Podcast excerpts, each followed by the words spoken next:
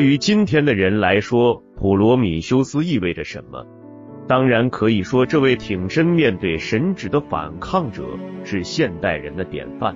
这种数千年前升起于斯基泰荒原上的抗议，今日结束于无与伦比的历史动乱之中。然而，同时却有某种事情告诉我们，这位受迫害者还继续活在我们中间。我们仍对人类反抗的这一巨大的吼声充耳不闻，他发出的信号依旧是孤零零的。实际上，今天的人乃是一种以大的出奇的群体，在这片土地的狭窄表面上受苦的人，没有火，没有食物，自由在他只是一种可以等待的奢侈。对于这个人来说，问题只在于受的苦更多些。正如对自由及其最后的见证来说，问题只能是消失的更快些。普罗米修斯是这样一位英雄，他爱人类。同时给了他们火和自由、技术和艺术。今天人类却只需要、只关心技术。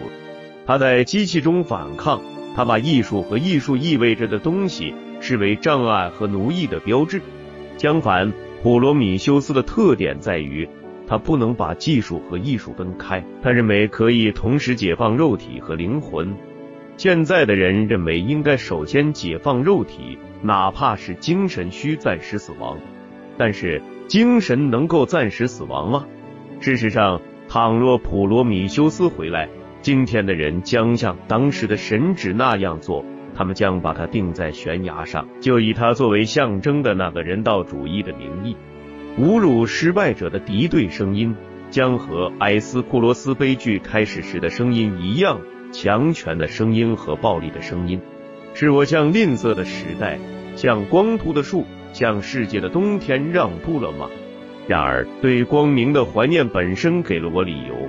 他向我谈到另一个世界，我真正的祖国。他对一些人还有意义吗？战争的年代，我必须上船再做一次奥德修的历险。这个时代，即便是一个贫穷的年轻人。也能有穿越大海迎接光明的宏伟计划。可是我那时跟大家一样，我没有上船，我在地狱洞开的门前跺着脚的队伍中占了一个位置。渐渐的，我们都进去了。被谋杀的无辜刚一喊出声来，门就在我们身后咣啷一声关上了。我们在地狱里，我们永远也出不去了。漫长的六年之后，我们试着安顿下来。要幸运岛的热情的幽灵在我们面前出现，还要等漫长的若干年，既没有火，也没有阳光。在这个潮湿昏暗的欧洲，那时如何能不怀着一种颤动着惋惜和困难的同谋的心情，听见年迈的夏多布里昂对前往希腊的安培高声说出的话？我在阿提克看见的橄榄树。您连一片叶子也看不见了。我在阿提克看见的葡萄，您连一粒也看不见了。我连我那个时代的一棵草都感到惋惜。我那时连让一颗欧石楠活下来的力量也没有。我们尽管沸腾着年轻的血液，却已深入到这最后的世纪的可怕的晚年之中。我们有时惋惜所有时代的草，我们不会特意去看的橄榄树叶以及自由的葡萄。到处是人，到处是他的喊声，他的痛苦和他的威胁。如此繁多的造物集合起来，其中竟不再有蟋蟀的位置了。历史是一片贫瘠的土地，连欧石南也不长。然而今天的人还是选择了历史，他不能也不该离开它。但是他不是让历史为自己服务，反而甘愿日益成为他的奴隶。正是在这里。他背叛了普罗米修斯这个思想大胆、心情愉快的儿子。正是在这里，他转向普罗米修斯，想要拯救的人类的不幸。他们视而不见，听而不闻，犹如梦幻的外形。是的，为了意识到一切都有待去做，只需普罗旺斯的一个夜晚，一座完美的山丘，一股盐的气味。我们需要重新发明火，重新设立各种职业，以解除肉体的饥饿。阿提克，自由及其收获，心灵的面包，晚些时候再说。有什么办法？我们只能对自己这样高喊：要么永远不会有了，要么是别人的。我们只能尽我们所能，至少不让这别人也失望。我们痛苦的感到这一点，但是我们试图接受它，而心中并无苦涩之感。那么我们是落后了还是进步了？我们会有力量让欧石南再生吗？对于这个本世纪中提出的问题。人们想象出普罗米修斯的回答。事实上，他已经那样回答了：“凡人啊，我向你们保证改革和修正。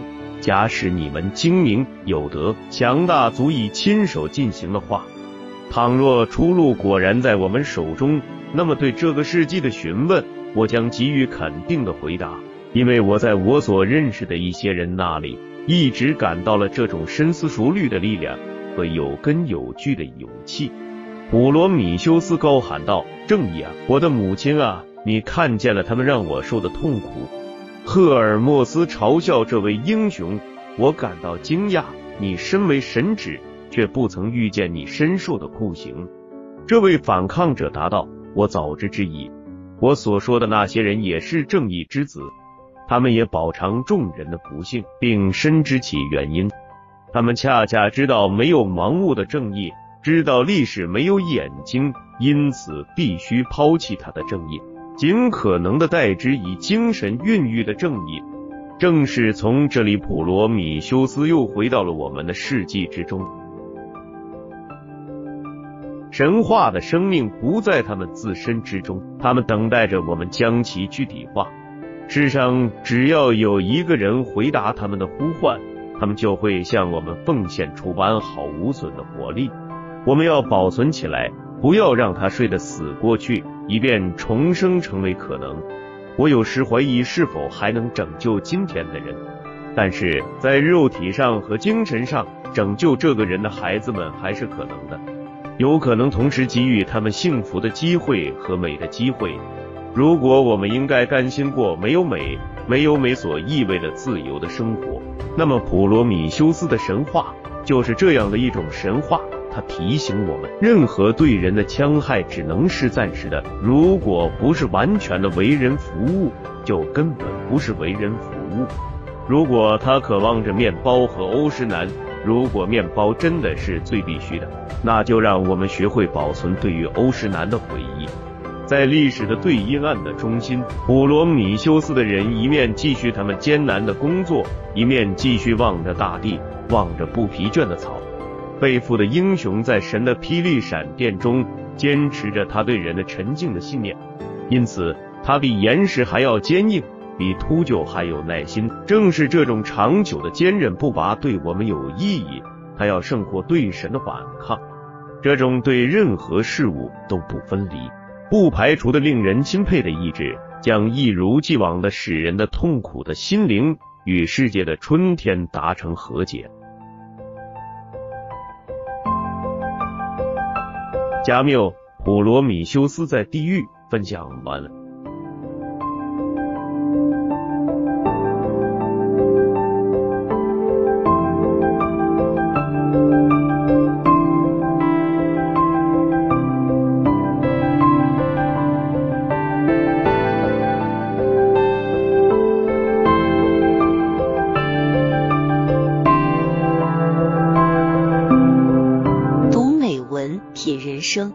世界，打开心灵的锁。小伙伴们，下期再见。